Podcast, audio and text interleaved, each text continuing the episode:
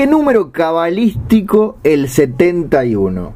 71 fueron los orientales que desembarcaron en la playa de la Agraciada para independizar a Uruguay de Nueva Zelanda. 71 fueron los Reyes Magos que llegaron con regalos a la cuna del Niño Jesús, entre ellos oro, incienso, mirra, plástico, PVC, eh, en fin, 71 fueron los regalos, todos diferentes. 71 son los programas independientes, distintos todos entre sí, de Sonido Bragueta, servicio de compañía, un podcast que comenzó allá en el año 2000, donde eh, Ignacio El Curi, quien les habla, los acompaña durante una hora y pico, hablando de los temas más importantes del mundo de la ciencia y la tecnología, pero no estoy solo, porque yo estoy en Uruguay, pero en Argentina, hermanando estas dos provincias unidas, está Gustavo Sala, a quien doy las buenas noches. Buenas noches, Gustavo.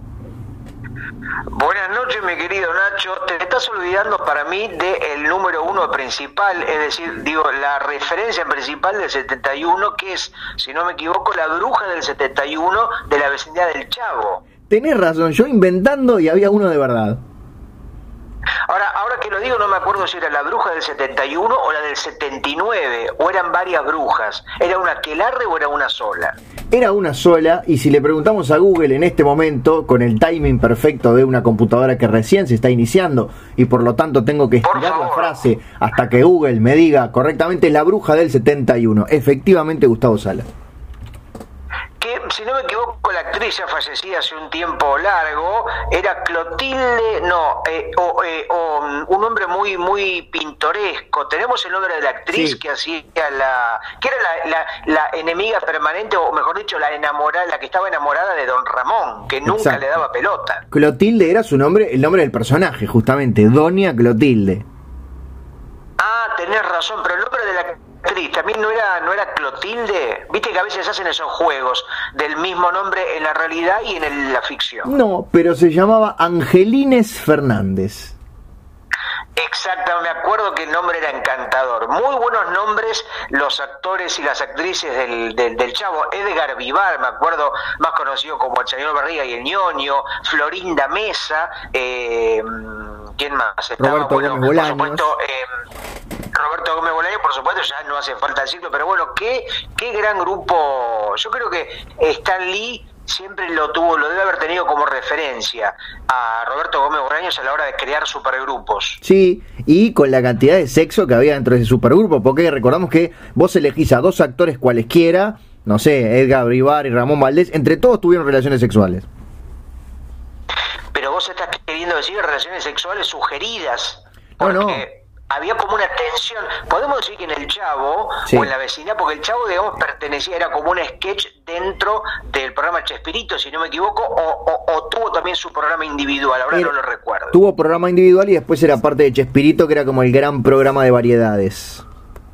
Exactamente, pero bueno, había como diferentes tensiones eróticas, cruces, ¿no? Un personaje que estaba esperando que, no sé, en el caso de, bueno, doña, doña Florinda y el profesor Girafales, la recién mencionada Bruja del 71 y Don Ramón, y bueno, me parece que había una historia de amor también entre em, la chilindrina y el propio Chavo, ¿no? Que nunca se podía concretar. No, el tema es que fuera de cámaras, vos recordás que Kiko, Carlos Villagrán, se fue un tiempo antes, entre otras cosas porque quería más fama, quería más dinero, pero además porque, bueno, Florinda Mesa, que era la señora de Roberto Gómez Bolaño, también cada tanto cachetoneaba por ahí. Estabas hablando de sexo directo, de culebrones de la vida real. Es verdad, bueno, es, hay como una mitología, ¿no? Con los años fueron apareciendo diferentes sucesos y destapándose ollas de traiciones, celos, cruces, amoríos varios. Una la historia negra del chavo, podemos decir. Exactamente, mucho más divertida que ver a un niño pobre durmiendo dentro de un barril que salimos a la calle y vemos cuatro o cinco de esos.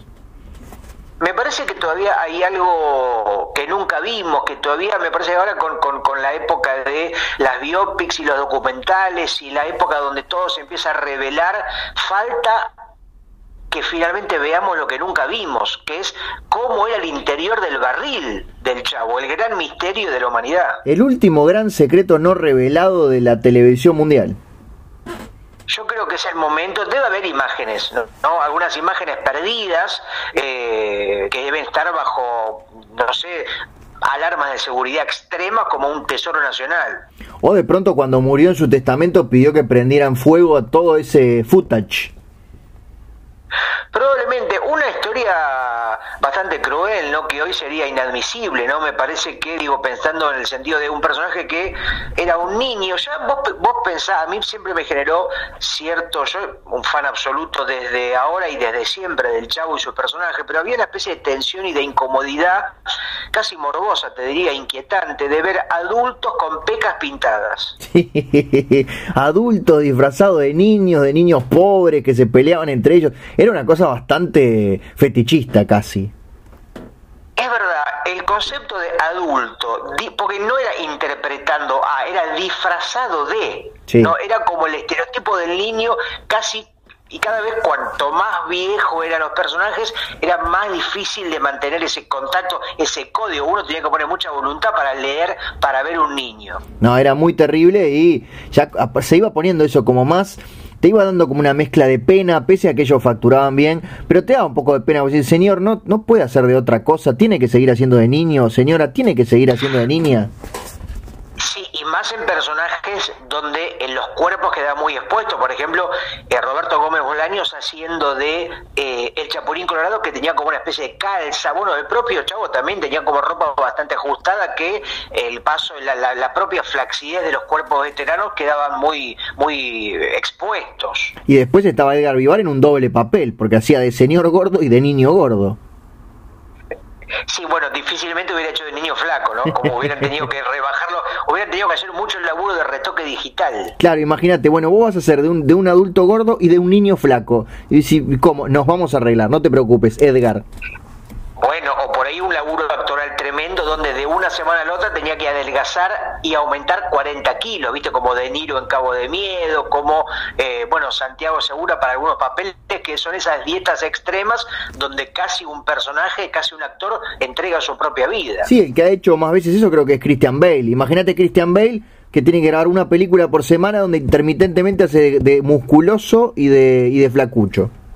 ¿Cuánto claro, Christian Bale en la película creo que era El Maquinista, ese thriller medio medio medio oscuro y paranoico donde él aparece digamos toda la mitología decía, no, durante un año solamente tomaba un té y una hojita de lechuga, ¿no? Había como una especie de, seguramente él canchereando con eso porque efectivamente se lo veía muy demejorado. Ahora, el tipo, si vos ves la película, está prácticamente la mitad de la película mostrando la espalda, los huesos, digamos, ya que tal, la vamos a aprovechar bien. Claro, imagínate eso, te piden hacer de flaco, no sé qué, haces la dieta del, del tecito con una hoja de lechuga y cuando llegan te meten adentro de un traje de buzo de los viejos, ¿viste? Y ni se nota. Y vos decís, ¿para qué hice dieta durante cuatro meses? Es para hacer de Teletubby naranja. Claro. Bien, bueno, los Teletubbies este, siempre se mantienen hasta el fin de los tiempos como niños o también eh, envejecerán. No lo Eso sé. es lo que me vengo preguntando, me vengo preguntando desde que me topé con esa maravilla de la mediocridad y del, susto que se llaman Teletubbies. No, yo me pregunto también por esas pobres personas que seguramente tengan 29, 30 años o más y tienen que andar saltando y poniendo, ni siquiera poniendo caras, moviendo los brazos, porque todo el resto se hace en postproducción. Los Teletubbies, si no me equivoco, arriesgo que debe ser un producto norteamericano, es decir, hablado en inglés, ¿no es cierto? Claro, en, pero en el, idioma estúpido ese, pero el idioma estúpido inglés. Eso es lo que me estoy preguntando, porque digamos nosotros nos criamos, que fue nuestra gran influencia de vida, viendo los Teletubbies hablando doblados en español, hablando, otra vez, ¿cómo te va? Quiero la tubipapilla. Ahora, no sé si en inglés también harían como ese inglés gangoso, cocoliche, idiotizado que nosotros conocimos en el doblaje. Este, debe ser interesante, ¿no? Como una especie de eh, Rain Man interpretado por Dustin Hoffman, pero Teletubby. Claro, que son de la BBC, así que además era un inglés con un acento gangoso. Mirá vos, qué, cosa curiosa, ¿no? Nunca hubiera relacionado Teletubbies y BBC. No, uno siempre dice Doctor Who, dice este documentales importantes y además los, los gansos estos como el gran ejemplo, cuando acá, por ejemplo, dice, no, mirá el documental que hay sobre, no sé, sobre los enanos misioneros en Canal 7. Oh, ¿por qué no aprenden de la BBC de Londres? Siempre es como el ejemplo a compararse con lo más grosso en materia de documentales y de realización. Bueno, ya vemos que no siempre la emboca la BBC. Nacho, hoy tenemos un programa particular porque tuve una idea revolucionaria. Única en el mundo. Bueno, voy a, voy a fingir que no la sé. Bueno, Nacho, para el sonido de Aragueta de hoy, que vamos a hablar de la continuidad de este programa o de la discontinuidad, porque digo, tuve una idea por lo menos diferente a lo que veníamos manteniendo, que era la siguiente. No te puedo creer. Nosotros siempre, al término de, o sea, nosotros partíamos cada programa sin un eje temático, sin un título y sin un afiche, sin un flyer. Nada. Era hecho por quien te habla, cuando terminábamos cada programa, elegíamos un título a partir de alguna cosa que hubiera salido en la conversación y yo me ponía a hacer un dibujito aludiendo a ese tópico. Sí, señor. Y hoy se me ocurrió, ¿por qué no hacemos al revés?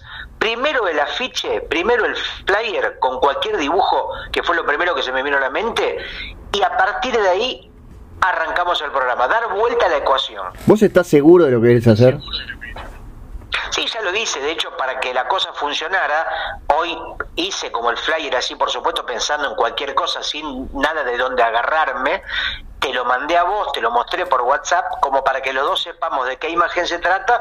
Si querés, podés contarla a nuestra gentuza que está escuchando para un poco que luego seguramente la verán, porque esto circulará por las miles de redes sociales en las que nos movemos. Exactamente. Bueno, el afiche de este programa, que todavía no termina, pero que Gustavo decidió romper con la historia, romper con la tradición y bueno, ingresar derecho en el siglo XXI, es una persona que sube por una escalera que en realidad es una trompa de un elefante hasta el lugar en el que estarían sus ojos, que en realidad es una puerta que dice toilette, o sea que el tipo está corriendo al baño, subiendo por la trompa a un elefante en forma de escalera, queriendo entrar por los ojos y el elefante al mismo tiempo está haciendo caca con ojos. Exactamente, para mí ese es el detalle. Yo me imaginé lo siguiente. Eh, las personas entran a este, viste como por ejemplo en la famosa escena de Totoro de, de Misasaki hay un gato colectivo. Sí, señor. Bueno, digo, se me ocurre ahora hacer esa comparación, pero en este caso se trata de un elefante toilet, de un elefante baño. Pero ¿qué pasa? La gente evidentemente desesperada, no había un baño ahí, vemos a un personaje que evidentemente se está haciendo pis encima en forma extrema, sube al toilet, pero parece que ingresar a este toilet tiene un precio un poco caro, porque te tocan pasar por el estómago del elefante y luego te convierte en caca, ves que por el culo salen soletes pero con ojos, como si fueran ah. gente que entró, que entró a su organismo, pero tuvo que pagar el precio de convertirse en caca de elefante, en caca humana. El alto precio de utilizar el sanitario dentro de un elefante es convertirse en excremento. Es un título un poco largo igual. Sí, bueno, evidentemente te iba a decir eso. Como verás en la imagen, dejé espacio para poner un título que seguramente saldrá en los próximos 123 minutos. Claro que sí. Eh, pero bueno, Nacho, me gustó lo del dibujo contado, ¿eh? Vos contando una imagen. ¿eh? Soy muy, bueno. Con eso. Soy muy bueno con eso. Es más. Sí. sí. No, si querías. No, es más, decime vos. No. ¿Es más o es menos? Sí. Te podía contar cinco imágenes brevemente, porque lo que tengo en mis manos, a ver si, a ver si reconoces este sonido, Gustavo. A ver. ¿Escuchás? No. Bueno, es el sonido, es un sonido muy parecido al de una persona abriendo un sobre de figuritas. Ah, mira, no, es, un sonido muy débil para que mis oídos lo logren focalizar. Eh, figuritas de las clásicas de papel, figuritas, las de toda la vida. Acabo de abrir un sobre de figuritas frente a tus ojos o frente a tus oídos de un álbum de superhéroes de Marvel que estoy coleccionando. ¿Unas figuritas que funcionan ahora o es una colección vintage? No, ¿te acordás que una vez habíamos comprado, no me acuerdo dónde fue, en, la, en, en Comicópolis fue que compramos unas figuritas viejas? O en Crack Yo me acuerdo de unos paquetes de la, de la colección de figuritas Mad, por ejemplo. Sí. que vendían muy baratas, como los, fajos? Estoy casi seguro que fue en Comicopolis. Pero no, esto es una colección actual de, de una marca que no voy a nombrar, que empieza con P y termina con Anini. Ajá. Y lo que... estás hablando de un sándwich. Un, panini es un sándwich eh, concheto, viste que los sándwiches ahora se les llama panini. Un panini de jamón y queso. Y por ejemplo, acá te describo una imagen que es como una especie de hombre araña vestido de negro sonriendo, un señor que le sale fuego de las manos, otro hombre araña, otro hombre araña y una especie de zombie en blanco y negro. ¿Ves qué bueno que soy describiendo imágenes? Pero esas figuritas simplemente retratan los personajes o tienen algún tipo de guion, armas una historia o simplemente son los tipos vistos de frente y el nombre y alguna, alguna característica? No, el álbum es un homenaje por los 80 años de Marvel, entonces va recorriendo las distintas décadas y va contando los personajes que debutaron en cada una de Elias. Bueno, hay una historieta que me interesaría leer, vos sabés que el mundo de los superhéroes no es algo que me apasione demasiado, pero eh, no me acuerdo qué dibujante español lo hizo, que es una historia que creo que retrata o que cuenta los 80 años de Marvel resumidos, ¿no? Como un recorrido por la historia de, los superhéroes de Marvel en una historieta que pasa por, evidentemente, todas las épocas. Bien, no, no sé cuál es, pero vamos a tratar de conseguirla para ti. Ah, pero pensé que vos me ibas, a, me ibas a saltar con el dato automáticamente, me sorprendiste. No, sí te voy a contar para, para seguir en este tema que nos apasiona, que leí el cómic Sabrina, no sé si lo has leído. Sí, el cómic Sabrina me pareció monumental, editado por Salamandra Graphics en España y es que se consigue por, el Río de la Plata. Sí, porque recordemos que Salamandra fue comprada por Random House, así que tiene una distribución ah, masiva. Sí, un autor con un apellido muy difícil que es Nick Drenazo, algo así. Claro, es como si dijera Doctor Nazo, pero sin el punto después de Doctor. Drenazo. Bueno, ¿qué te, qué te pareció? Es un, eh, le contamos a la gente que es un cómic muy interesante, que sobre todo lo más difícil quizás para un lector es el dibujo, porque tiene un dibujo muy raro que parece esos manuales que te dan, que encontrás en el avión, viste, que te dice qué, qué hacer si choca. Sí, Sí, bueno, yo me parece que estás exagerando un poco, pero tiene evidentemente una estética bastante fría, bastante plana, eh, con colores así como muy, mm, bueno, justamente colores planos, pero eso para mí tiene que ver perfectamente con el estilo, con la historia que cuenta. Sí, bueno, pero eh, yo después leí unas entrevistas a él y el tipo fue como minimizando y minimizando su estilo y realmente parecen, parecen figuras como, como si fueran dibujadas en, en Corel o en Illustrator. Sí, pero a pesar de eso nunca te confundís, sabes perfectamente lo que pasa, Por supuesto. dónde está cada personaje, qué está haciendo, o sea que eh, a nivel, digamos, de comunicarte, comunica perfecto, un poco en la línea de lo que hace Chris ¿no? Esa cosa de historias muy oscuras, pero con un dibujo muy aparentemente frío, con mucho diseño. Sí, y acá lo que no hay es prácticamente es, humor en el sentido, salvo el que promueven los propios personajes, es una historia de una desaparición que después lleva a muerte y cómo los medios de comunicación a las, a las víctimas con vida que siguen ahí apechugando, los interrogan, cómo Internet los, los hostiga y cómo ellos tratan de seguir adelante, pero no solamente tienen que lidiar con esa, con esa pérdida tan terrible, sino con eh, todas las, las preguntas y las interrogantes que les hace el resto del mundo que está ávido de saber qué pasó, qué pasó, qué pasó.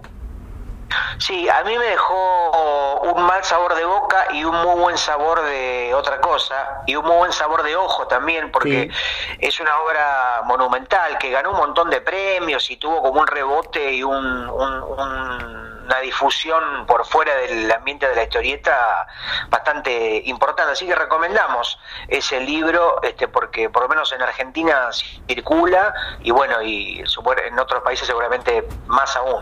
Sí, aquí también, y ni que hablar en España, donde, por ejemplo, tenemos un gran oyente que creo que hace muchos meses que no lo nombramos, pero porque hace muchos meses que no grabamos el, podcast. Bueno, hoy le dije, estamos hablando de, o mejor dicho, estamos pensando en Joaquín Aldeguer, que hoy grababa contigo después de varios meses o después de varios días, y le dije, no va a quedar, no nos va a quedar otra que nombrarte, Joaquín, y de hecho, mira, lo estamos haciendo ahora mismo. Fuera de todo guion, como siempre. Y tenemos más oyentes españoles hablando de Salamandra, cómo estamos como linkeando y llegando, ¿no? Cruzando fronteras a través de la historieta y el mundo podcasteril. Eh, Esteban Hernández, otro gran historietista, dibujante, autor, que podés buscar en Instagram, Esteban Usted, Esteban Hernández, también oyente de nuestro programa, Nacho. Eh, nuestro amigo del mundo del humor, eh, Jesús de Nazaret. Le mandamos un beso.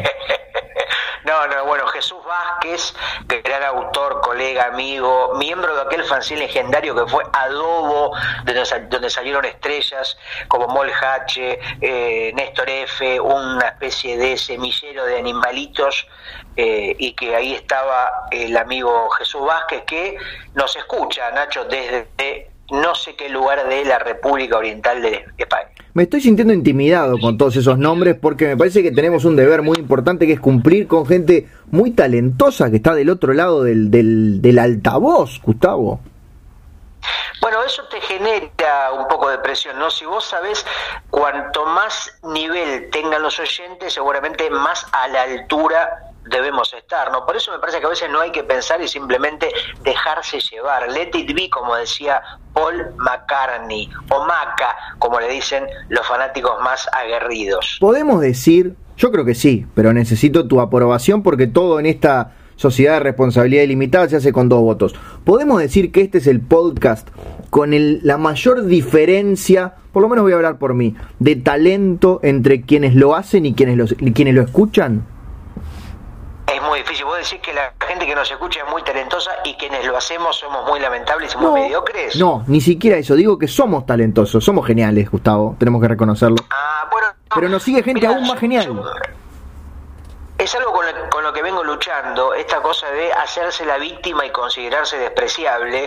Viste que, eh, bueno, vos en un punto, vos eh, tenés como un tópico que yo estoy en contra, de hecho, esta cosa de em, el festejo de lo nerd, eh, la militancia del friquismo, la exacerbación de lo nerd como una especie de orgullo y de subcultura. De hecho, acabas de empezar un programa que se llama Olor a Geek, como un festejo de este mundo de los cómics, de los videojuegos, de las series de fantasía, pero casi de un lugar como de trinchera, que me parece que eso no hace más que eh, generar como una especie de autoboicot en algún punto, ¿no? Como de tener que pedir perdón permanentemente aún teniendo más de 40 años. Yo entiendo, no sé si estás de acuerdo con lo que digo. Eh, no, no, estoy de acuerdo con lo que decís en que, que sería muy ridículo ponerlo en, trinchera, sobre todo cuando, cuando los geeks eh, definitivamente han conquistado el mundo. Entonces nosotros con el señor Bruno Conti, con quien hacemos este envío radial, lo que queremos justamente es al revés, queremos abrir la cancha y decir, bueno, todos tenemos un poco de olor a geek, a todos nos huele por algún lado,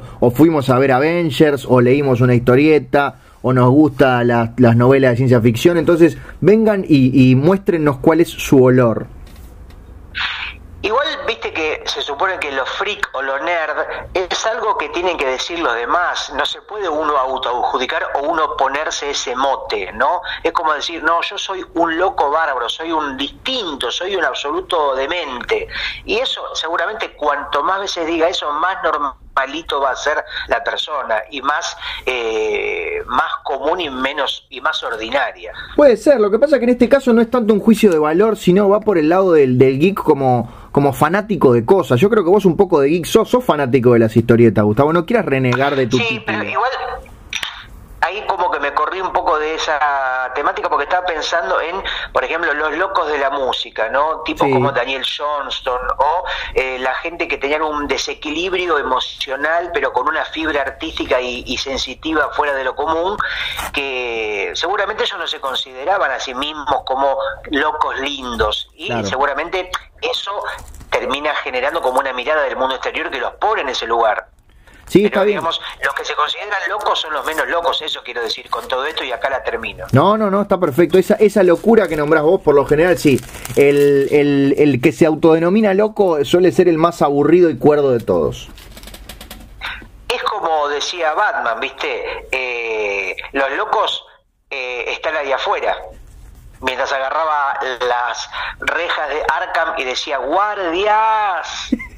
eso, eso es una película, eso no es Batman, eso es Pablo Echarri. No, Pablo Echarri se lo copió a Bruno Díaz. Ah, mira. No, y, me parece que era Diego Torres. Ah, Diego Torres. No me acuerdo, viste que a veces una propia escena supera la película. Es como cuando vos te acordás de una publicidad, pero no te acordás de qué carajo era la publicidad. Bueno, me acuerdo del guardias gritando de Diego Torres, pero no, me acuerdo de qué película es. Tenés razón, era Diego Torres en la película La Furia. Ah, mirá vos, La Furia, qué nombre tan genérico, ¿no? Sí, puede encontrarse completa en YouTube. Bueno, sí, hoy creo que te comes un sándwich milanesa y a la media hora te lo comes y lo encontrás completo en YouTube, porque todo termina estando completo en YouTube. Y está en el canal Diego Torres Club. Ah, ya mismo me suscribo y le pongo like. Ponele like, por favor. Le pongo like, mayonesa y mostaza. Yo cuando me como un pancho le, digo, ¿con qué lo querés? Con like, le digo a la persona que me lo vende. Ponele mucho like. y el que te vende el pancho te dice seguime y vos tenés que acompañarlo hasta la casa, ver cómo duerme, cómo almuerza el otro día. bueno, como el flantista de Jamelín, que era el que tenía más seguidores, se adelantó a Instagram, el tipo iba tocando con la flauta, iban todos los seguidores atrás. ¿Fue el primer influencer, el flautista de Amelín? El flautista de Hamelin fue prácticamente el que inventó el concepto de redes sociales, de social media. Qué lindo las cosas que descubrimos en este programa, Gustavo. Me, me alegra muchísimo. Yo tengo, vos sabés que me, compré unas social medias. Ay. Temo lo No, es un chiste. Ah. Es una marca, viste que vos, digamos, a veces te compras una media que normalmente te la compras y la estrenas vos. O sea, la abrís y eh, estás a, cero, digamos, la media, como cualquier otra prenda. Después están las social medias, que son medias que pasaron por un montón de personas y vienen como acumulando detritus, diferentes ADN, y es como una media, justamente una medida social. Sí, pero a mí me daría un poquito de asco usar esas medias, esas social medias. No, para mí prácticamente es una, una forma de unión cultural. Y aparte te dice, mira, esta, esta la usaron tres bolivianos, cuatro enanos, cinco Rottweilers y ahora la vas a usar vos. Y es un orgullo, te, tenés como, te sentís hermanado, no te, te sentís menos solo. ¿Sabes por qué te voy a hacer caso y te voy a creer? ¿Por qué? Porque he descubierto que estás surfeando la ola de las nuevas tecnologías, Gustavo. Sos un trendsetter. Es lo único que puedo surfear, Nacho. Siendo marplatense, jamás eh, me subí a una tabla de surf, ni jamás lo haré, por supuesto. Vos no lo vas a decir porque sos un tipo muy humilde, pero estás estás este incursionando en el en el streaming show. Estoy a punto, Nacho, estoy, me metí en un, en un desbarajuste, me metí en un membrete, me metí en una ola, en, una, en un punto de fuga del que estoy temblando de miedo porque es una apuesta. Por primera vez estoy trabajando con una producción grande, casi te digo, no te digo Cirque Soleil, pero estamos cerca porque estoy con un equipo audiovisual, una producción, un equipo notable para hacer esto que va a ser ensalada de sala, donde en el centro cultural en la ciudad cultural Conex, que es uno de los lugares más importantes de Buenos Aires en cuanto a movidas de teatro, de eh, espectáculos en vivo, de recitales, de conferencias, de todo tipo de actividades. Eh, ahí voy a estar yo con este equipo de gente que te digo, con músicos, con animadores, eh, haciendo este show que vas, va a tener que ver con el lugar vacío, pero la gente lo va a poder ver, por ejemplo, desde Uruguay, por ejemplo, desde España, por ejemplo, desde Necochea, por streaming, que es como la plataforma hot del momento, y bueno, uno desde el escenario va a tener que simular esa energía que ahí no va a existir. Claro, porque vamos a explicarle sobre todo a los uruguayos que están viviendo en otro mundo, porque recordemos que en Uruguay ya está hace un mes que están los cines, los teatros, con obviamente medidas de distancia, que en Buenos Aires y en gran parte de Argentina, perdón, pero me tenía que burlar un poco. En Argentina todavía... me, reí por lo de medida de distancia, no fue ni siquiera un chiste, pero viste que a vos cuando me contás un chiste no me río, pero cuando me dices alguna cosa me río fuera de lugar, perdón. Es muy cierto, en Argentina todavía no han reabierto ni los cines ni los teatros, entonces los, los grandes artistas, los artistas consagrados, los artistas que el público desea ver, como Gustavo Sala, están preparando esta clase de espectáculos por streaming que tienen la ventaja de que, por ejemplo, en Uruguay o en España los podemos ver a través de Internet. Así es, Nacho. Desde el creo que nunca me sentí tan capitalista y tan vendedor como en este momento que estoy haciendo una especie de venta masiva de humo, pero no, no es humo porque es real. ¿eh? Estoy con la gente de Parda Producciones desde el 9 de octubre, viernes a las 10 de la noche debutamos y después los próximos, los siguientes tres jueves de octubre en vivo y después vas a poder verlo en otros días subsiguientes. Ya puedes sacar tu entrada, Nacho, te metes en la página del Conex con K de Buenos Aires, así que bueno, nada más, ya no quiero hablar más. No, está, pero dijiste viernes y después dijiste jueves, es viernes. Es viernes, sí, tengo un ah. problemita con, con aprenderme los días de la semana. ¿Te puedo hacer la última pregunta? Sí, por supuesto, Nacho. Esos cuatro viernes no es que le van a dar play al mismo video, son espectáculos completamente distintos. Absolutamente distintos. Acá nos pusimos a trabajar, a componer canciones, a preparar dibujos, a preparar monólogos. Es absolutamente, son cuatro episodios, cuatro shows absolutamente distintos uno del otro. Así que yo te recomiendo, vos Nacho, que saqué la entrada para los cuatro. Eh, bueno, sí, está bien. Voy a hacer todo lo posible, a ver cómo está mi economía. Como estamos en Uruguay, ya estamos en plena recuperación, pese al gobierno neoliberal. Así que seguramente ah, compre entradas para mí y para varias personas de mi familia para cada uno de esos viernes. Seguramente, Nacho, vos con tu nuevo programa de radio, Lora Geek, debes estar facturando a lo loco carradas de dinero. Risas del público. ya van a llegar los sponsors, todavía no han llegado. Qué lindo, qué lindo poder hablar de proyectos personales porque quiere decir que el mundo no se ha detenido por completo, Gustavo. La gente sigue viviendo sus vidas de manera miserable, pero viviendo al fin. ¿Sabes lo que estaba pensando, Nacho? Volviendo al tema de las figuritas de los superhéroes, viste que, y linkeando con esto de las nuevas metodologías y las adaptaciones y los cambios de formato, la historieta convive con la historieta en papel y la historieta online. La literatura ni hablar. Sí. Eh, libros digitales para leer en pantalla, libros en papel. Los diarios prácticamente se leen online. Sí. Eh, eh, el cine la gente ve Netflix y otras plataformas, ve películas hasta por YouTube. Ahora, las figuritas me parece que no admiten el concepto de figurita digital tienen que ser en papel. ¿Esto es así o puede ser que no? Bueno, yo te diría que al menos durante los últimos dos mundiales, no sé si tres, junté el álbum virtual de figuritas del mundial.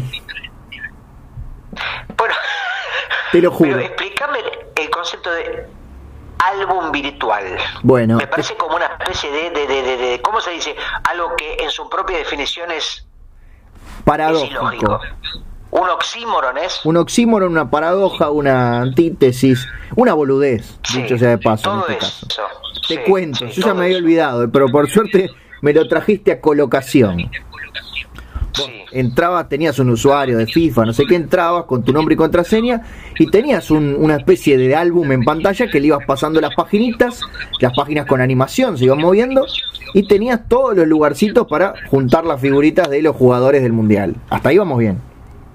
Sí. Bueno, cada día, cada 24 horas, te permitía abrir tres sobres de figuritas, que venían con cinco figuritas cada una. Y la ibas colocando de manera digital en sus lugares correspondientes. Hasta ahí vamos bien. Pero eso es una pelotudez bueno. atómica, Nacho. ¿Cómo vas a...? Bueno. Bueno, yo te cuento cómo era. ¿Qué crees que haga? Está bien. Pero que hayas comulgado con eso, que te hayas prestado a eso, no tiene mucho sentido, me parece. Yo tengo una vida muy miserable, Gustavo. Y, te, pero ahora te tengo que contar cómo se cambiaban las figuritas, que era lo más raro. Bueno, sí. Dios mío. Vos obviamente abrías los sobres, te tocaban figuritas te tocaban repetidas, entonces las movías. O sea, todo con comillas, abrías con comillas, los sobres con comillas. Las repetidas sin comillas las mandabas a tu bolsón de repetidas. Entonces, todos los días vos ibas a un lugar, a un sitio de intercambio y decías, tengo esta, esta y esta, me faltan esta, esta y esta. Y después, cuando pasaban las horas, otros entraban y ahí se iban cambiando las, las comillas, figuritas, comillas. Sí, porque me parece que lo que mata un poco toda la cultura de lo digital y lo virtual es justamente el concepto de coleccionismo, ¿no? La figurita está directamente relacionada con el tema de coleccionar, que tiene que ver con guardar, con conseguir, con incluso jugar y tocar, ¿no? Con saber que vos tenés en tu casa determinada cantidad de cosas. Sí, pero era un divertimento sobre todo gratuito, eso también estaba muy bien. Bueno, pero digamos, me parece que, digo, por ahí es un pensamiento de señor grande que se niega a adaptarse a los nuevos modos. Pero bueno, supongo que no seré el único que piensa de esta manera no, no. retrógrada. Quédate tranquilo que yo soy de los menos. Pero bueno, yo me divertía. Si justo estaba trabajando y era la hora de abrir los sobrecitos, abría los sobrecitos, encontraba las repetidas, las ponía a cambiar. Mirando acá, tengo enfrente mío el flyer que, mm, que flyer o, afiche o lo que sea que estábamos hablando que dibujé previamente, que hace un ratito vos comentaste un poco la imagen, y hay una cosa que a veces me divierte hacer, que es un recurso medio tontuelo pero simpático, que es poner una persona en los créditos que evidentemente no va a participar. Dice Gustavo Sale que soy yo, Ignacio Alcuri que sos vos, y Nicolas Cage. Sí que uno supondría que es evidente que se trata de un chiste y que no va no, no es el tercer conductor Nicolas Cage, como si hubiera puesto Barack Obama o Morgan Freeman o Tilda Swinton. Ahora, mientras digo esto, pienso que siempre, siempre va a haber alguien que va a pensar que lo que uno escriba es real. Hay, sí, nunca podés, podés eh, convencer al 100% de las personas de que es falso. Siempre hay alguno que va a pensar que esa información es cierta. Es verdad. Con una inocencia mm, un poco luminosa, un poco eh, gigantesca, que mm, no admite la ironía o no entiende el código y lo va a leer como algo literal. Bueno, Me ha pasado en varias veces que vos, digamos, hay gente que vos le decís, no, porque recién estuve adentro de una nave extraterrestre y por decir algo, y va a pensar que evidentemente se trata de una realidad y básicamente no. Bueno, pero vamos, no existe. Vamos a hacer un ejercicio de la imaginación, Gustavo. Yo sé que a vos te cuesta mucho, pero seguime. Imagínate que eh, en lugar de Gustavo Sala, Ignacio del Curi dice Rigoberto Menchú y Carlos Castañeda, ¿no? O sea, dos personas que nosotros dos no tenemos la menor idea de quiénes son. No, Carlos Castaneda, ¿cómo que no? Carlos Castaneda es el mítico, las enseñanzas de Don Juan. Bueno, pero eso otro, bueno. Monchu, sí. Pablo Castañeda. Ah, ah, una, está haciendo nombres y apellidos imaginarios. Sí, pero me salió uno de verdad, perdóname, es muy tarde. Ah, está bien. es muy difícil hacer apellidos que no existan, es, casi es un ejercicio muy importante. Es muy difícil. Imagínate que, bueno, vas y ves una ficha de un podcast de eh, Gustavo Cele y de Ignacio eh, Durán. Alquere. Y dice Nicolas Cage. Y yo no sé quiénes son esos dos. Y capaz que son amigos de Nicolas Cage, ¿entendés? Ah, mm, muy rebuscada tu hipótesis. Estoy haciendo fuerza para hacer como esa ecuación, pero no, no, no. Me parece que estás haciendo. Es muy forzada tu, tu propuesta. Lo que yo digo que, como Nicolas Cage es una persona que primero está viva, o sea que podría ser, es difícil, es extremo, es improbable, pero no es imposible. Exactamente, si dijera William Shakespeare sería imposible. Claro, si dijera, por ejemplo, Stephen Hawking desnudo y corriendo una maratón, sería más imposible porque no solamente está muerto, sino que sería muy difícil que corra una maratón, porque con la máquina imposible correr. Y con este frío desnudo ni loco. Efectivamente, no, no, no, imposible. Imposible, imposible, imposible, imposible. Pero digo, me ha pasado, viste, de eh, casi que te dé ternura cierta ingenuidad de gente que cree el delirio más evidente. Que cree a pies juntillas, que es una hermosa expresión. Y quiero volver a España porque tengo un dato revolucionario en estas equivalencias lingüísticas, viste que a veces uno se sorprende por cómo se le dice determinada cosa en España y a veces son eh, diferencias leves pero muy simpáticas. ¿Sabes cómo se le dice en España a la flauta traversa? No lo sé, Gustavo. ¿Cómo se le dice en España a la flauta traversa? Se le dice flauta traversera. Me pareció hermoso es un cambio fundamental. No es muy significativo, no es que se le llama flauta come concha, pero eh, ahí sería un poco más extremo, pero llama flauta traversera, que es bastante lógico porque es una continuidad, es una, es una especie de, palabra familia, ¿no? Claro, del mismo género. ¿Qué necesidad de decir dos formas distintas, no tan parecidas?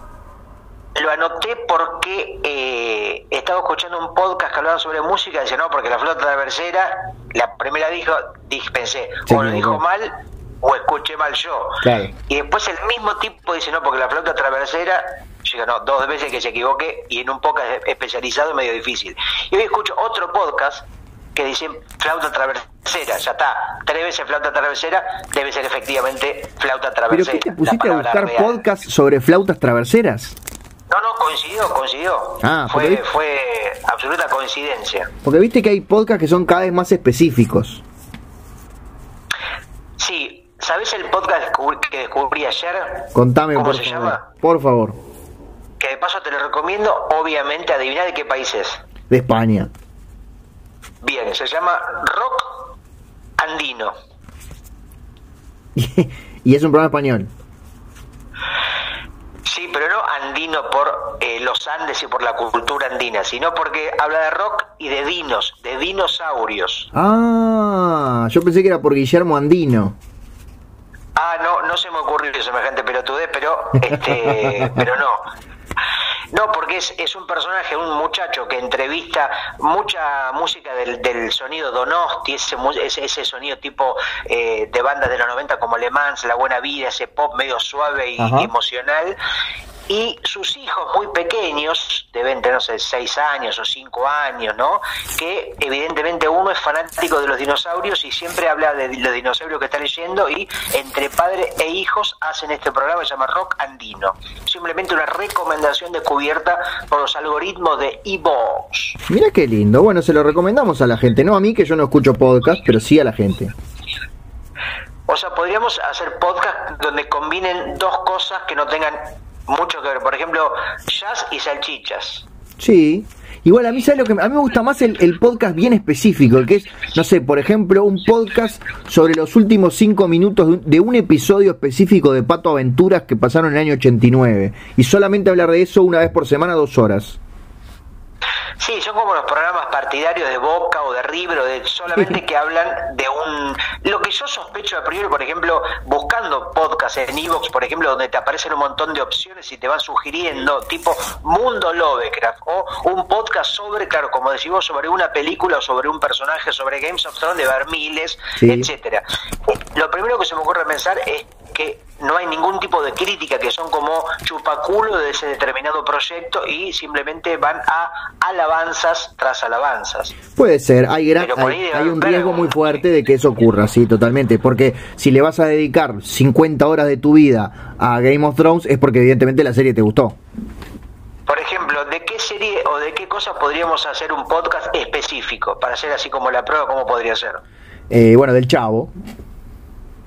Bueno, eh, se me ocurren tres nombres. Mundo Chavo, Planeta Chavo y Todo Chavo. Seguramente estén tomados los tres. ¿Querés hacer el ejercicio de probar Mundo Chavo, Planeta Chavo o Todo Chavo? A, a googlear decís. Mejor dicho, hab- sí, ¿habrá podcast sobre el Chavo, pero solo sobre el Chavo? A ver, pongo podcast Chavo. Porque la mayoría son sobre cosas así muy épicas, muy hollywoodenses, Sí. me parece a mí. Está el podcast Déjame de parejo. Fuchs. Sí. Sexy People Podcast, La Maldición del Chavo del 8, claro, son especiales. No parece haber Claro. este podcast específicos del Chavo del 8. Vamos a iniciar uno. Por ejemplo, ¿qué tal? ¿Cómo estás Nacho? Bienvenidos a Todo Chavo, el podcast sobre el Chavo. ¿Cómo estás? Muy contento por empezar nuestro, en nuestra edición 825 hablando de ese gran personaje que vivía dentro de un barril y que tenía grandes aventuras en la vecindad. Nacho, este fin de semana falleció mi perro. ¿Y sabes qué hice? ¿Qué hiciste, Gustavo? Y me puse a ver el Chavo. Y está, ¿qué episodio viste? El 14, Es buenísimo. cuando, cuando cumple años Kiko y le dan una torta con veneno. No, ¿Te olvídate, olvídate. El único que se salva es el chavo porque nunca le daban de comer. Sí, y ayer me compré una remera. ¿Sabes de qué? ¿De qué es la remera que te compraste, Gustavo? Del, del Chavo, No del te Chavo. Sí, sí, sí que te sorprende, pero no, la remera del Chavo está eh, saliendo del barril y dice el Chavo. Es buenísima. Sí, sí, sí, sí. Y vos sabés que el otro día eh, dije, ¿qué puedo hacer? ¿Y ¿Sabés qué hice? ¿Qué hiciste? Y me puse a ver el Chavo. ¿Qué episodio? El 14. Es buenísimo. que le regalaron a Doña Florita una torta con veneno.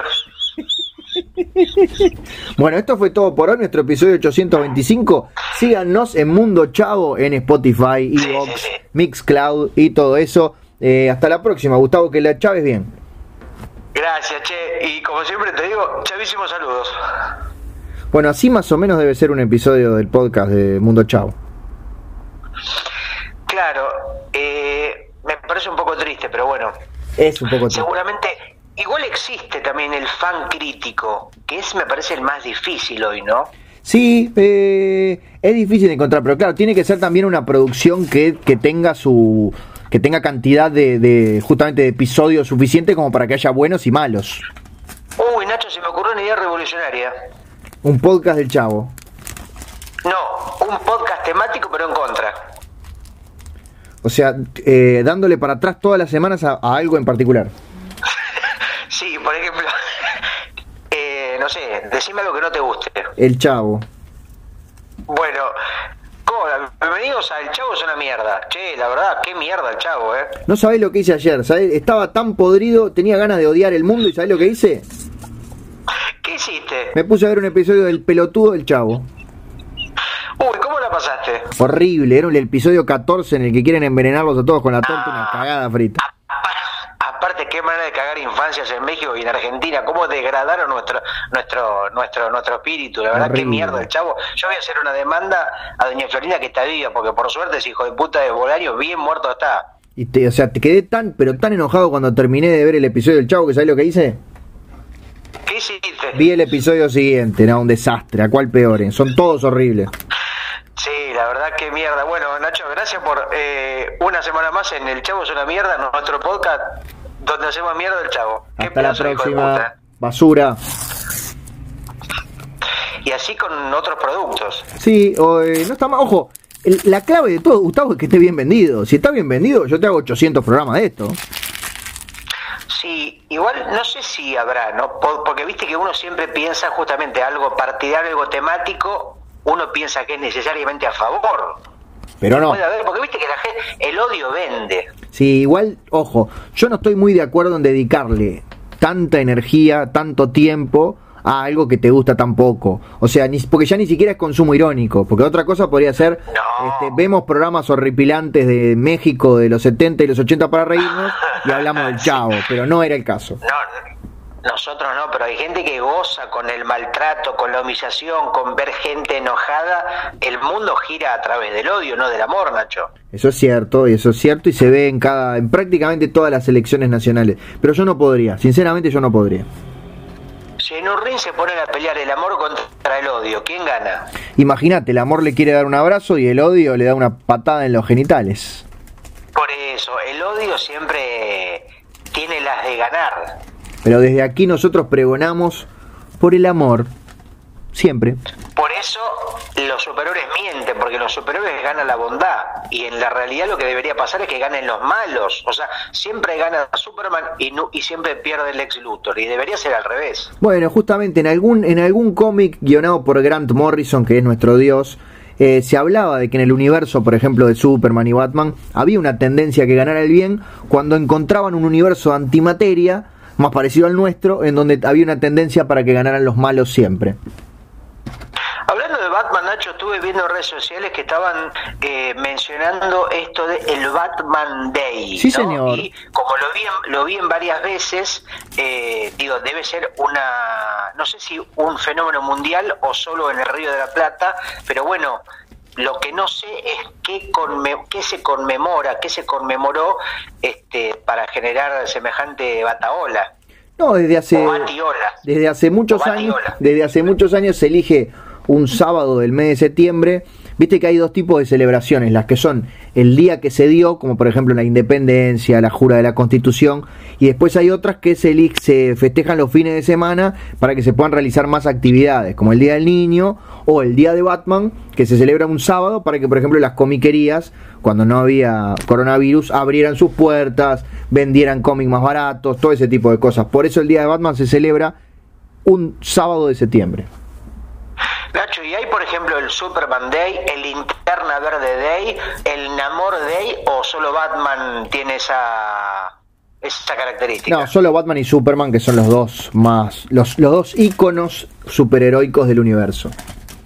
Los Boca River del del mundo de los superhéroes, podemos decir, los los los eh, Durazno y Convención, los Nu y Eve, los eh, mm, no se me ocurren más ejemplos. Mirta y Goldie. No, porque no eran enemigas, eran prácticamente hermanas. No, y prácticamente hermanas.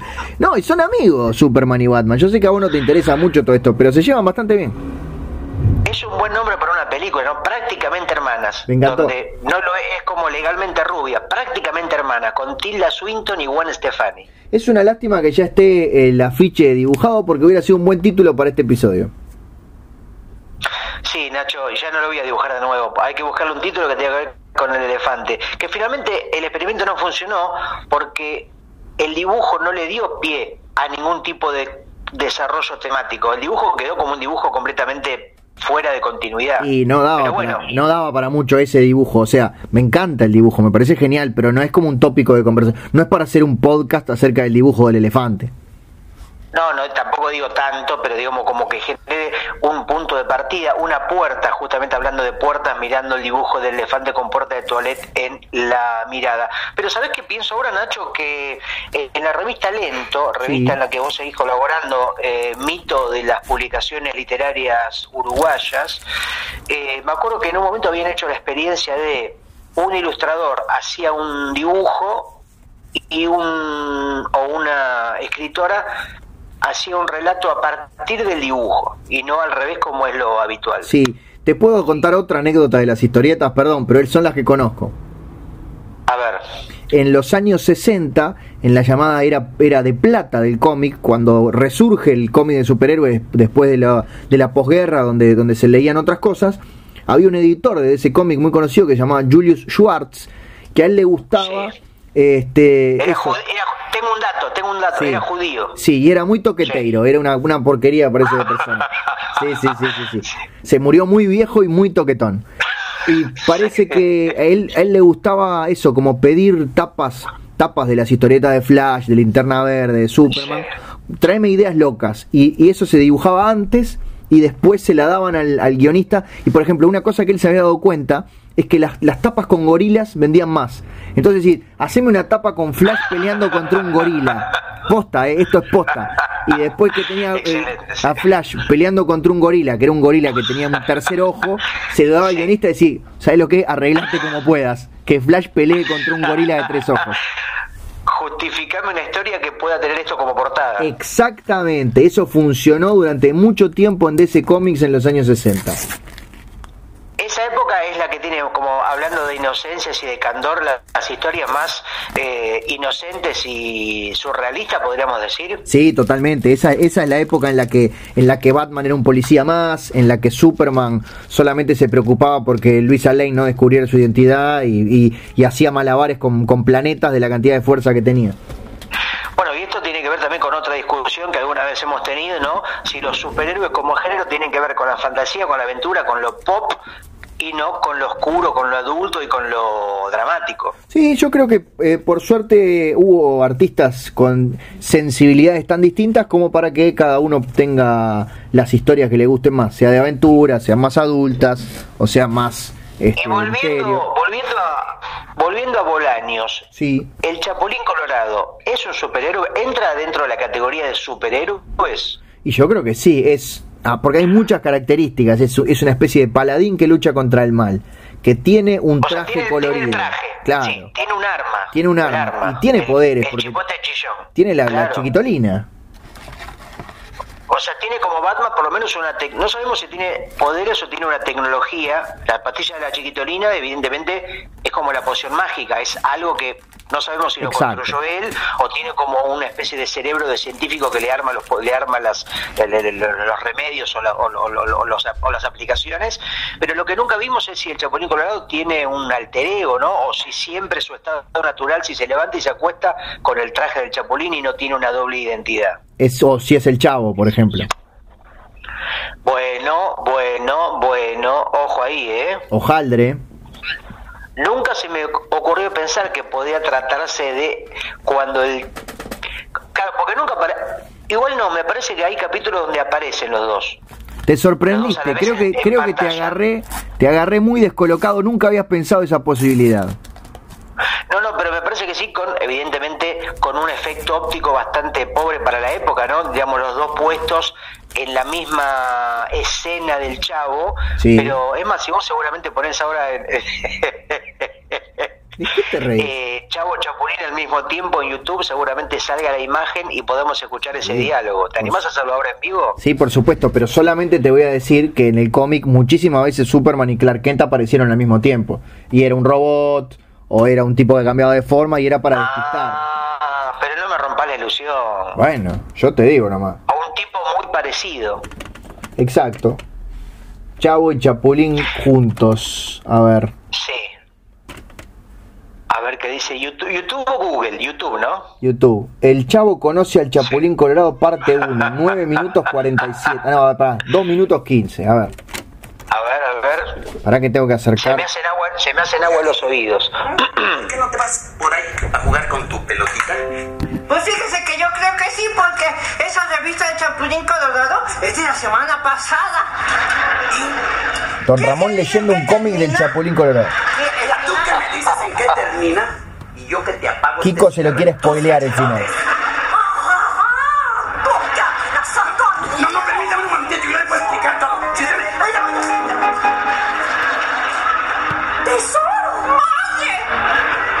Canal se llama Chespirito y sus amigos, 2 millones de suscriptores. Uh, es mucho eso, ¿eh? Es un montón, es más que los que tenemos nosotros. Es increíble que no tenga un podcast especializado todavía. Uh, ¿Y ahora quién podrá defenderlo? Ahí aparece. ¡Yo! A la mierda, salió del barril. ¡Mi Chapulín Colorado! No contaban con mi astucia. Es increíble esto. ¿eh? La cara de, de, sabía. De Bolaños con las pecas haciendo que sonríe como un niño es terrible. ¿eh? Me da una pena terrible. Ahí sigue, ahí sigue. Entonces, ¿tú sí existes de veras, Chapulín Colorado? ¿No me estás viendo? Sí. Espero que esto quede bien grabado porque estamos quemando dos minutos del podcast al pedo. de ¿eh? que te pareces a alguien que yo conozco. Pues no me lo vas a creer, pero yo también he visto tu cara en otra parte. Se vieron parecidos. ¿Tú has visto mi cara en otra parte? Sí. No puede ser porque yo siempre he tenido la cara en el mismo lugar. Uh, seguro que esto lo grabaron 18 veces además para que quedara bien. La cabeza por la parte de enfrente. hay que decir que un gran guionista. ¿eh? Sí, sí, sí, obvio. Peor persona. Lo sospeché desde un principio. Quemaron todos los, los latiguillos en dos minutos. como sales en la televisión. ¿Cuál es la diferencia? Pues es, es que al verte en la televisión yo pensaba que eras chaparro. Pero no tanto. Bueno, ya está Nacho, se escucha medio para los gente ya un poco como... Estaba terminando, estaba terminando. Estaba terminando, eran 2 minutos 13. El crossover, olvídate de Crisis en las Tierras Infinitas, olvídate de las guerras secretas. Este es el crossover que el mundo estaba esperando. El Chavo y el Chapulín Colorado juntos, que para mí igual siguen siendo la misma persona y acá había un truco, había un robot, algo había. ¿Qué es el momento de que Christopher Nolan se deje de pelotudear con superhéroes y haga finalmente no el crossover esperado? Chespirito Chapulín contra el Chavo. Fui, perdón, eh, mirá que lo que voy a decir es, no es para burlarme de vos. Queda claro, esto puedo continuar, si queda claro que no me estoy Sí, burlando. por supuesto. Está. Por supuesto. Fui al cine. Sí. Ah, fuiste al cine, pero estás hablando del año pasado. No, no, no, no, ya fui dos veces al cine este año. O sea, en los Ah, fuiste al cine. mes. Ah, cierto que, digamos, en, en el, el- el coronavirus uruguayo es tan limitado que prácticamente se le cagan de risa, toca, toca la murga, no, Sí. no es, es imposible de contagiar. No, justamente. ¿Y cómo la experiencia? No, es, ¿Ves la película con bar... sí. ¿La película se ve con barbijo? Eh, te sugieren que te lo dejes, pero te venden pop. O sea que en realidad la gente se saca el barbijo para comer el pop. Pero, te- claro, pero venden muy pocos asientos en la sala. Y vos, por ejemplo, vas con tu novia o con, o con alguien. No, con mi esposa, que- por favor, Gustavo, con mi no, no tengo novia, estoy casado. Bueno, se me complica. pero digo, eh, ¿tenés que sentarte a diferente, a- a- a- con, con butaca de separación o podés sentarte junto a ella? Bueno, eh, cuando compras las entradas hay, hay como grupitos de dos asientos, de tres asientos Ah, y de ok. un asiento separados y con filas de por medio que no se venden asientos. ¿Cómo estaba lle- de lleno el cine, Nacho? En el cine, le contamos a la gente, cine de Uruguay funcionando, adelante. Sí, no había tanta gente, pero lo que pasa es que te quería comentar qué película es la que vi, porque vos me, me diste el pie. Eh, ah, y seguramente habrás visto la nueva película de Christopher Nolan, ¿no es Eh, cierto? Trenet o Tenet. Tenet, exactamente, recordá que es, es una, una palabra, un palíndromo es el título. Ah, no tengo ni idea. Me acuerdo del palíndromo. Creo que la, la primera vez que escuché hablar palíndromo fue en un capítulo de Los Simpson donde Lisa hablaba de que hacía palíndromos. Claro. Pero no recuerdo de qué se trata el concepto de palíndromo. Dábale arroz a la zorra el abad. Ah, ok. Sí, a este lo hablando hablando, como No. el libro de Santiago Tabela. No, nada que ver. No. Vos, yo te digo, Ok. dábale arroz a la zorra el abad. Y ahora léelo de atrás para adelante. No, es igual, es lo mismo de atrás para adelante y de adelante para atrás. Ah, o sea, un capicúa. Un capicúa. Ah, mira vos, el palíndromo es un capicúa. Y Tenet, y bueno, te- ah, porque vi en un, en un youtuber que dice, no, esta película eh, nos propone un cambio revolucionario desde el manejo de los tiempos, como en su momento hizo Matrix. Vas a, no vas a entender nada, pero te va a cambiar los sentidos y vas a salir del cine completamente flasheado. Como hizo ¿Eso Ma- te Mauricio no? Matrix. No, no es así. No es así. Expecta- Bajen las expectativas porque se van a frustrar vos en el año No, mi 2023 cuando expectativa, puedas ir al cine. mi expectativa, mi expectativa es ninguna. Pero bueno, vos la viste. Hacenos una línea sobre la nueva película de Christopher Nolan. Eh, sin spoilear, pero es de lo que se trata la película. Es de un juego. Los que no quieran saber nada, paguen en este momento, chicos. No voy a spoilear la película, sino de qué se trata la película. Es, hay una manipulación que desarrollan del tiempo para poder actuar eh, justamente hacia atrás. Para poder ir hacia atrás en el tiempo. Que termine- Sí, Minority Report, Minority No. Report como No. hizo Tom Cruise. Pero no es, no es Ah. ni predecir el futuro, ni es viajar en el tiempo, Ah. es como que yo a partir de este momento hago un clic y, y lo- todo lo que empiezo a hacer estoy yendo para atrás en el tiempo, pero vos me ves a mí, por ejemplo, caminando para atrás. Uy, no sé, ya me estoy enroscando, no me da ganas de verla. Es yo sé que es Y es complicado. divertida. Pero es todo tiene la música de Carmina Burana todo el tiempo. Pa, pa, pa, pa, pa, pa, pa, pa, pa, pa. Es, es ¿O entre- no? es entretenida, no es, no es una super maravilla. Es una película linda para ver en cine, sobre todo la segunda mitad, donde hay eh, diferentes eh, batallas, diferentes enfrentamientos que se dan con gente que va para un lado y gente que va para el otro. Imagino que eh, será esas películas que la gente dice, no, no, no, esta es para verla en el cine. Está bueno verla en el cine, pero yo ya no sé, que, que no creo que sea una película para ver en el cine. Nolan es un enfermo de que sus películas se vean en el cine, por eso no la quiso estrenar por, por streaming. Pero si no la podés ver en el cine y la ves en tu casa, en buena calidad, está Nacho, todo.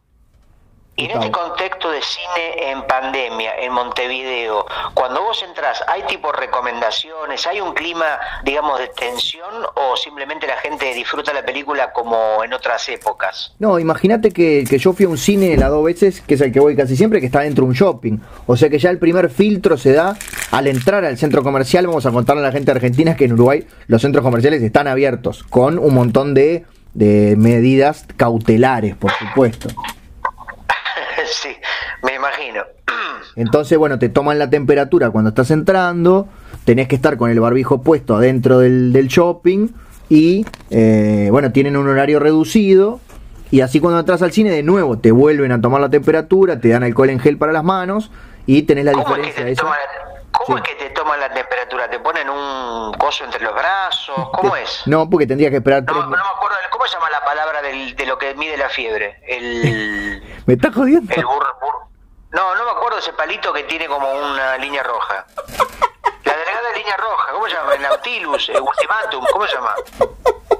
Es un palito que lo tenés que batir y te dice cuánta fiebre tenés. Ese mismo, el palito ese, el termómetro. El termómetro, que está hecho de mercurio.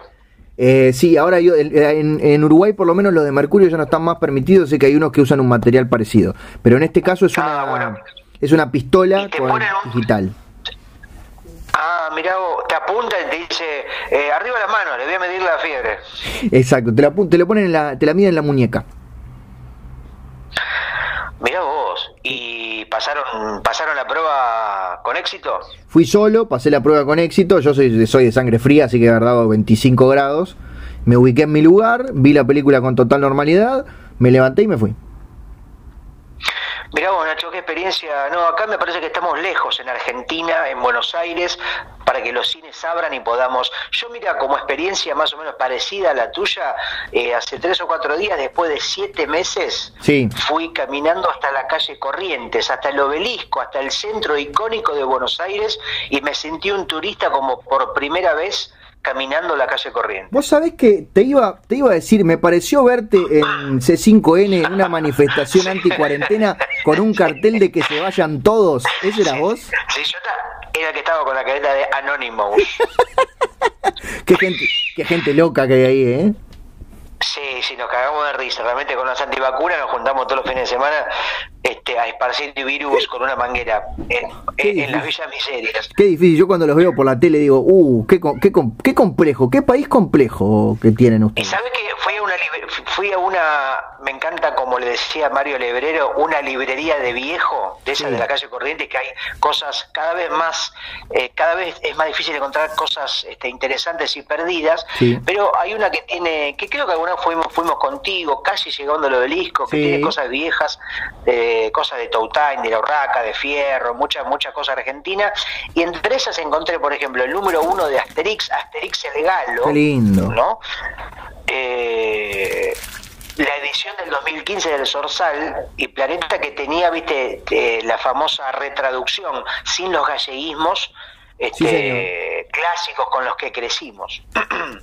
¿A, a buen precio por lo menos?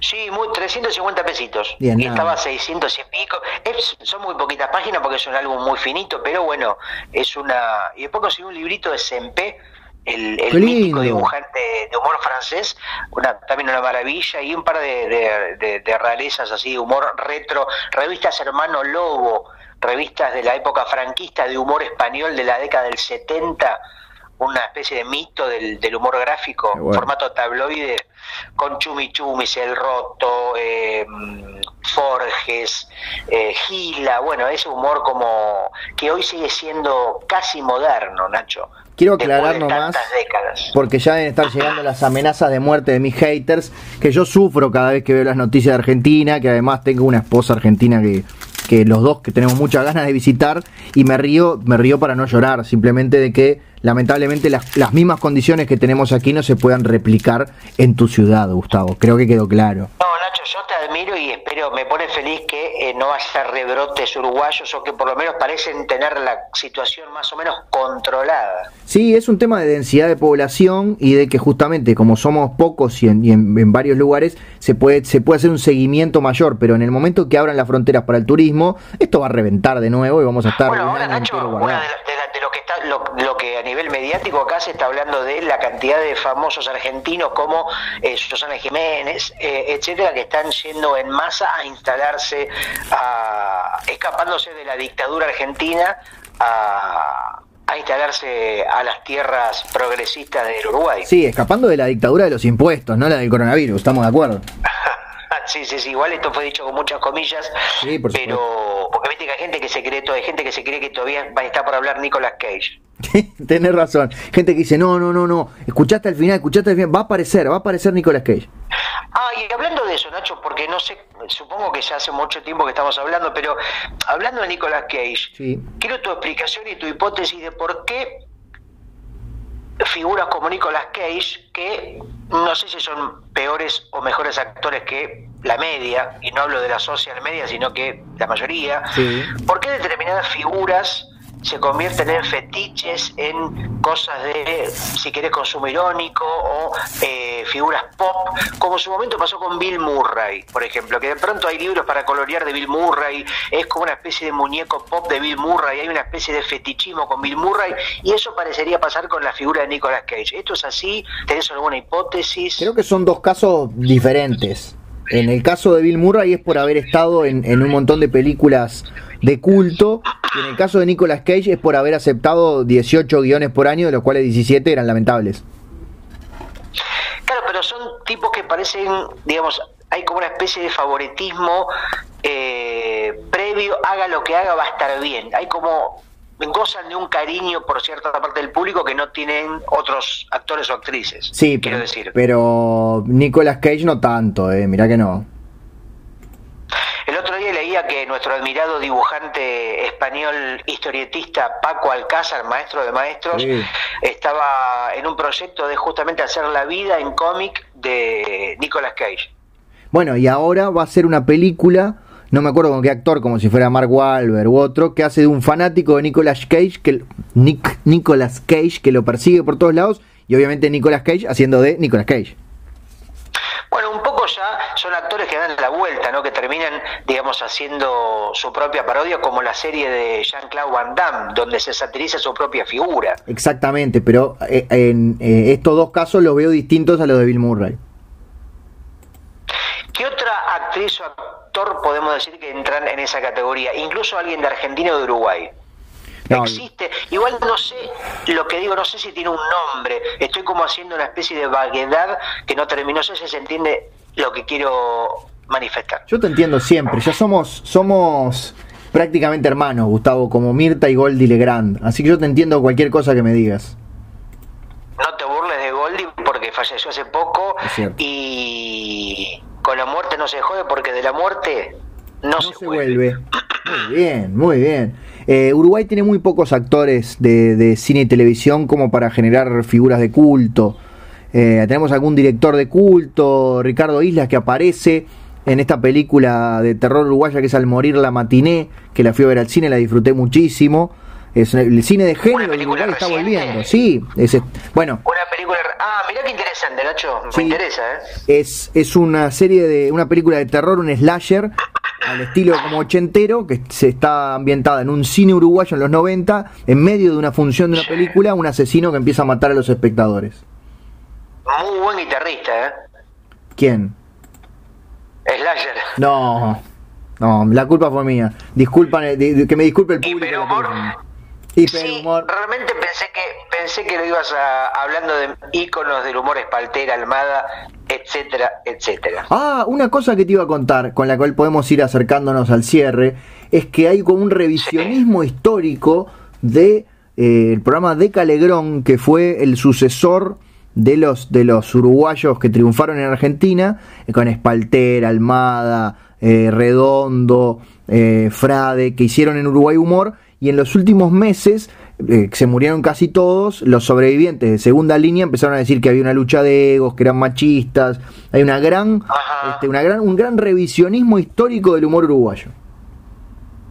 Bueno, pero eso un poco eh, me parece que cayó en el famoso contexto de su época, como acá con No Toca Botón de Olmedo, con todas esas cosas que evidentemente hoy el paso del tiempo las hace este, bastante condenables por el lugar de la mujer eh, en los chistes, ¿no? No, no, pero esto era todo en el... me parece. Claro, claro. Justo, bueno, ella fue una de las que se criticó más, pero era lo que pasaba detrás de cámaras. Olvídate del tipo de humor que hacían. Era como que... Ah, claro, era, había una especie de abuso, de abuso sistemático o de maltrato desde los propios actores, ¿querés decir? maltrato, lucha de egos, si a vos te va bien, este, te, te levanto tu sketch porque no me gusta que te vaya bien, etcétera. Ah, mirá vos, mirá Sí. vos. Eh, bueno, acá me acuerdo, claro, que ese grupo era conocido como los uruguayos, ¿no? Como justamente cuando no era tan común que, que hubiera figuras uruguayas en la cultura, por lo menos me parece, ¿no? Después empezaron a haber muchas más, pero en su momento parecerían ser como ellos los uruguayos. Exactamente, y por eso ese revisionismo tenía ganas de que el público argentino y el público español, que se acuerda de Telecataplum y de todas esas cosas, lo supiera de mi boca y no de una revista paparazzi o un primicia ya. Bueno, Nacho, este, otra cosa que también me parece que podemos decir que tiene que ver un poco con, estamos hab- hablando de novedades del cine, de la historieta, de las plataformas digitales. Volvió la revista Fierro, Nacho, es como una especie de novedad muy interesante para los que somos amantes de la historieta, que haya vuelto en forma digital, ¿no? Pero con un diseño y una legibilidad y un contenido muy interesante, la Fierro, que se puede ver gratuitamente en fierro.com.ar o revistafierro.com.ar, si no me equivoco. Es verdad, es algo que me alegró muchísimo y en este nuevo, nuevo esquema de, de colaboraciones donde, bueno, si la gente quiere que colaborar con la revista y tener algún contenido exclusivo o alguna primicia, puede este, poner unos pesitos para permitir que el proyecto siga andando. Claro, son estas plataformas donde permiten el consumo gratuito, pero también te instan y te invitan a que vos sumes un pesito para que los que somos dibujantes indigentes podamos también cobrar y la propia gente que trabaja, que la diseña y que la mantiene no tenga que comer de los contenedores de la calle. Así que entonces semanalmente tenemos material original de Gustavo Sala en la revista Fierro. Sí, Nacho, hoy terminé de la página, los miércoles me toca hacer una, una página, así que voy a ver si esta vez puedo lograr lo que se conoce como serie, ¿no? De un personaje que vaya evolucionando con su universo propio para generar una cantidad de dilemas y que la gente se muera o que tenga este, un síncope, un paro cardíaco de la risa que le va a dar. Entonces le recomendamos entrar todos los días, pero especialmente los miércoles.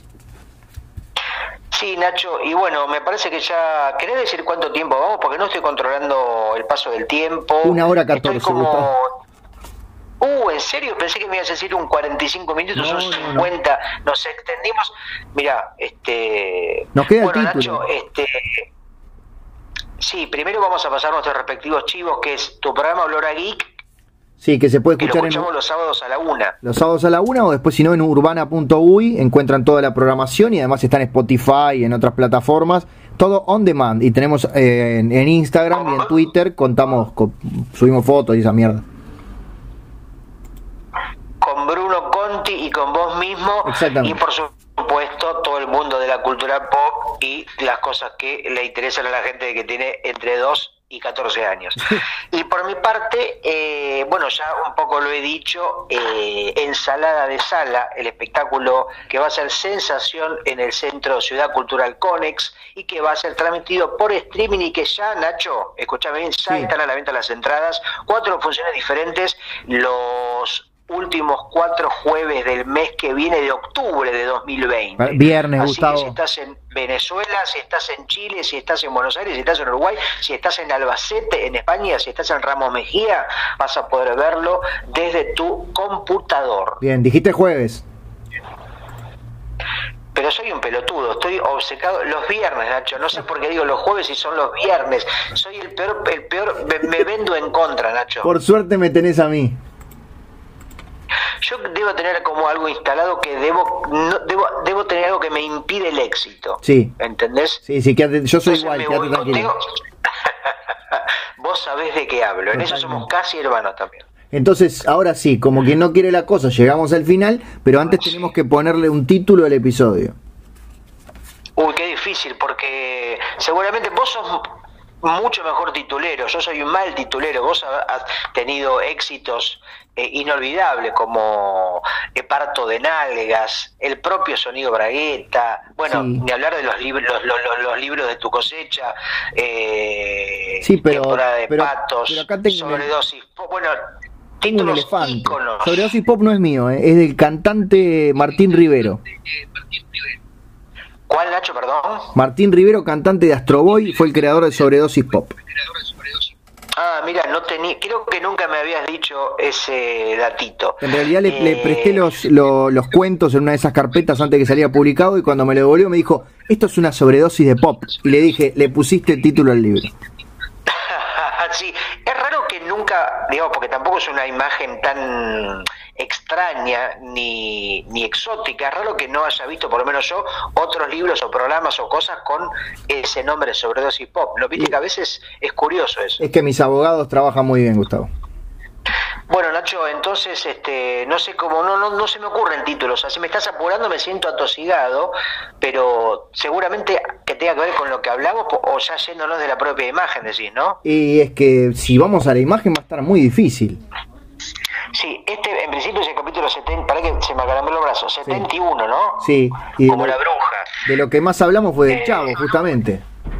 Ah, algo con el chavo, el chavo, sí, eh, olvidémonos del dibujo, el dibujo fue una excusa para, para, para nada. Sí. Eh, Bueno, Mundo Chavo era el programa, el nombre del podcast que fingimos tener. Sí, pero, pero, ah, no sé, qué difícil. Podcast sobre el chavo. Bueno, el chapulín, el, color, el, el- el chapulín y, y el chavo juntos fue un momento alto, descubrir eso, recordar ese momento. Sí, pero quedaría un título muy largo.